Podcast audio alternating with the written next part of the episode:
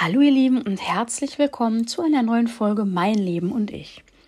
Hier ging es ja schon öfter um Fettshaming, Bodyshaming, Health at every size und äh, Vorurteile gegenüber übergewichtigen Menschen, mehrgewichtigen Menschen und so weiter. Heute möchte ich euch ein paar Tipps an die Hand geben, was man tun kann, wenn man denn beschämt wird. Sei es im Freundeskreis, im Bekanntenkreis, in der Familie oder auch beim Arzt. Einige der Tipps habt ihr in der einen oder anderen Folge schon mal gehört, aber ich dachte mir, es wäre ganz gut, wenn ich mal alle Tipps in eine Folge packe. Legen wir mal los. Ähm, für Freunde, Bekannte und Familie gilt eigentlich das Gleiche. Es gibt ja Sprüche wie, ähm, wie läuft denn deine Diät? Willst du das wirklich noch essen? Ja, das solltest du vielleicht aber nicht anziehen. Und mit deiner Figur oder ähm, dann auch so, ähm, Sprüche, die dann schon offensiver beleidigend sind, wie, ach, du hast so ein hübsches Gesicht, es ist so schade. Ich mir denke, danke, dass du mich auf mein Gewicht reduzierst und dass nur mein Gesicht hübsch an mir ist, ist in Ordnung. Ähm, und immer wenn es irgendwie Gespräche in diese Richtung gehen oder auch generell, ähm, ja, hast du schon die und die Diät probiert? Ähm, oder keine Ahnung, ich habe in den letzten zwei Monaten fünf Kilo abgenommen. Wie sieht es bei dir aus? Also alles, was irgendwie in diese Richtung geht, sei es Diet Talk oder auch wirklich beschämt werden, ähm, gibt es verschiedene Dinge, die du erwidern kannst. Ähm, natürlich kannst du auch die Situation verlassen, kannst den Raum verlassen. Und wenn es unter dem Vorwand ist, ich muss mal auf Toilette oder ich muss mal in die Küche, ich brauche ein Glas Wasser, irgendwas, ähm, weil nicht jeder Konfrontation mag. Wenn du dich aber schon länger damit beschäftigst, dass du vielleicht keine Diät mehr machen willst und einfach erstmal deinen Körper akzeptieren möchtest und dich ähm, so gut wie möglich gesund ernähren und bewegen möchtest, ähm, dann kannst du zum Beispiel sagen, hör mal, Diäten funktionieren für mich nicht, ich mache das nicht mehr, lass uns bitte über was anderes reden. Oder auch einfach nur, lass uns bitte was anderes lass uns bitte über was anderes sprechen, lass uns bitte das Thema wechseln. Ähm, je nachdem, was die Personen sagen, kannst du auch ruhig sagen, das, was du gerade gesagt hast, verletzt mich. Das triggert mich und meine Essstörung, weil du vielleicht ein essgestörtes Verhalten an den Tag gelegt hast, so wie fast alle Menschen in der Diätgesellschaft. Dann kannst du sagen, das verletzt mich, das triggert mein essgestörtes Verhalten. Bitte sag sowas nicht mehr. Lass uns das Thema wechseln. Und manche Menschen sehen das einfach nicht ein, dann hilft es auch wirklich einfach mal die Situation verlassen und zu sagen, ich habe euch gebeten, nicht mehr über das Thema zu sprechen. Ihr lasst es nicht oder du lässt es nicht. Ich fahre jetzt nach Hause. Ich gehe jetzt. Oder wenn derjenige bei euch zu Hause ist, dann fordert denjenigen auf zu gehen. Ihr müsst da oder solltet, müssen ist ein hartes Wort, ihr solltet da konsequent sein um euch selbst zu schützen, um euch und eure mentale Gesundheit zu schützen. Denn die mentale Gesundheit ist so, so wichtig. Da habe ich ja schon mal drüber gesprochen in der Folge, ähm, warum Fett und Bodyshaming so gefährlich und so schädlich sind. Aber dass ihr wirklich ganz klar sagt, oder auch wenn jemand sagt, willst du das wirklich essen, einfach mal mit Ja antworten. Ja, es ist lecker. Einfach mal sagen und dann gucken, was passiert. Oder mir ist es mal passiert, da habe ich ähm, im Laufe eines Abendessens, ich glaube, zwei Scheiben Brot gegessen und mein Opa hatte in der gleichen Zeit fünf Scheiben gegessen. Und ich habe dann noch zu einer dritten Scheibe Brot gegriffen und dann hat mein Opa auch gefragt, Mensch, meinst du nicht, dass zwei Scheiben reichen? Und dann habe ich ihn angeguckt und habe gesagt, hm, sagt der, der selber fünf gegessen hat. Meinst du nicht, dass es besser zwei hätten sein sollen? Also da habe ich so wirklich den gleichen Spruch gegen ihn gewandt. Das war so aus der Situation heraus.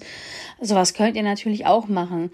Sowas bringt die Menschen dann tatsächlich stellenweise zum Nachdenken.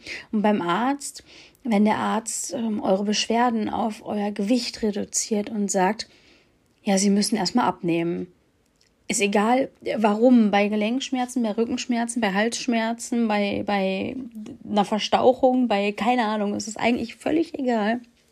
Dann könnt ihr zum einen sagen, ich habe aber jetzt Beschwerden, ich brauche jetzt eine Lösung. Ob ich abnehme oder nicht, ist meine Sache. Meine Blutwerte sind gut, also sofern ihr das denn wisst. bitte behandeln Sie meine Beschwerden. Oder ihr fragt den Arzt ganz einfach, würden Sie das einen schlanken Menschen auch fragen? Würden äh, sagen, na, aber ein Versprecher, würden Sie das einem schlanken Menschen auch sagen? Wie würden Sie einen schlanken Menschen behandeln? Einfach mal drauf eingehen und dem Arzt auch ähm, oder auch eure Freunde und Familie ruhig fragen, kennst du Health at Every Size? Beschäftige dich mal mit dem Konzept. Mein Körpergewicht hat primär nichts mit meiner Gesundheit zu tun. Und das ist ja tatsächlich so. Ähm, da gibt es mittlerweile sehr, sehr viele Studien drüber. Ähm, genauso wie wenn ihr mittlerweile intuitive Esser seid, dann könnt ihr auch in solchen Situationen mit Familie und Freunden sagen, ja, ich esse das noch. Ich esse jetzt intuitiv und mein Körper hat noch Hunger, also kriegt mein Körper, was er braucht. Beschäftigt euch daher mit dem intuitiven Essen. Also schluckt diese Kommentare nicht runter, denn diese Kommentare machen was mit uns. Die machen, sind eine Gefahr für unsere mentale Gesundheit. Und es ist wichtig, darüber zu sprechen. Und wenn diejenigen es gar nicht einsehen wollen, hilft erstmal eine Distanzierung. Aber dann auch zu sagen, warum ihr euch erstmal distanziert. Weil ihr diese Verletzungen einfach nicht wollt. Das ist natürlich ein harter und auch wirklich letzter Schritt, aber manchmal hilft es.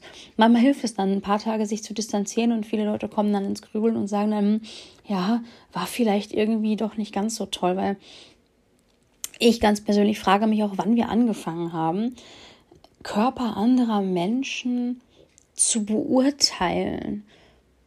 Also, wann haben wir uns angefangen, das Recht rauszunehmen, darüber zu urteilen, wie jemand aussieht und dann auch noch daraus zu schließen, ob derjenige gesund ist oder nicht. Ich finde das sehr anmaßend und übergriffig. Und beim Arzt hilft im Zweifelsfall, wenn der Arzt sich ganz quer stellt, den Arzt wechseln. Auch das habe ich schon gemacht. Ich hab, ähm, hatte Rückenbeschwerden und bin zum Arzt gegangen und der Arzt hat zu mir gesagt, ja, ähm, nehmen Sie erstmal ab, dann wird das mit dem Rücken besser. Und ich habe dann tatsächlich darauf beharrt dass er ein Röntgenbild macht. Da war nichts drauf. Da habe ich gesagt, ich möchte dann gerne ein MRT oder ein CT haben. Ich möchte, dass sie mich untersuchen wie einen schlanken Menschen, weil das hat nichts mit meinem Gewicht zu tun. Und dann hat sich hinterher tatsächlich auf den MRT-Bildern rausgestellt, dass ich zwei Bandscheibenvorfälle habe die aber nichts mit meinem Gewicht zu tun haben, sondern mit Falschheben. Ich habe zu dem Zeitpunkt in der Pflege gearbeitet und jeder, der in der Pflege arbeitet, also ich war in der Krankenpflege, jeder, der in der Pflege arbeitet, weiß, wie hart das ist und dass man da unter Umständen halt auch mal wirklich schwer heben muss. Und ne, wenn man bettlägerige Patienten hat, die sich nicht mehr selber drehen und waschen können und man muss die Patienten dann drehen zum Waschen zum Beispiel oder auch zum Lagern, weil die nicht mehr aufstehen können, nicht mehr mobil sind. Und da ist man halt oft alleine, wenn man unterbesetzt ist. Und das hatte rein gar nichts mit meinem Gewicht zu tun. Ich habe dann diese MRT-Bilder genommen, habe mich bedankt, dass er das MRT gemacht hat und bin zu einem anderen Arzt gegangen und habe ihm dann auch gesagt, warum ich gehe. Der andere Arzt hat mich dann ähm, unabhängig von meinem Gewicht behandelt. Und ähm, also nicht alle Ärzte sind so, aber viele. Und ihr müsst auch immer im Kopf behalten, Ärzte lernen in ihrem Studium nichts beziehungsweise wenig über Ernährung. Das sind keine Ernährungsberater, das sind keine Experten. Und auch Ernährungsberater sind nicht immer zwingend Experten, weil die Ernährungsmedizin wandelt sich. Ne, früher ist man halt von dem Klassiker ausgegangen, ja, mehr Bewegung, Kalorien reduzieren, dann nimmst du schon ab. Heute weiß man, dass 95 Prozent aller Diäten langfristig scheitern. Hört davon gerne in meine Podcast-Folge vom 1. Januar rein. Ähm, Abnehm-Challenges und warum sie scheitern, hieß die, glaube ich. Das hat alles seine Gründe. Heute weiß man das. Das weiß man dann aber als Arzt nur, wenn man sich in die Richtung fortbildet. Und auch als Ernährungsberater weiß man das nur, wenn man sich fortbildet, aktuelle Studien liest und so weiter. Wenn der Berufsalltag aber zum Beispiel so stressig ist, dass man da einfach keine Kapazität für hat, dann weiß man das nicht. Da mache ich den Ärzten und Ernährungswissen, äh, Ernährungsberatern nicht mal zwingend einen Vorwurf, je nachdem, wie der Berufsalltag aussieht bin zwar irgendwie schon der Meinung, es ist deren Verantwortung, aber ich kenne es von mir selber.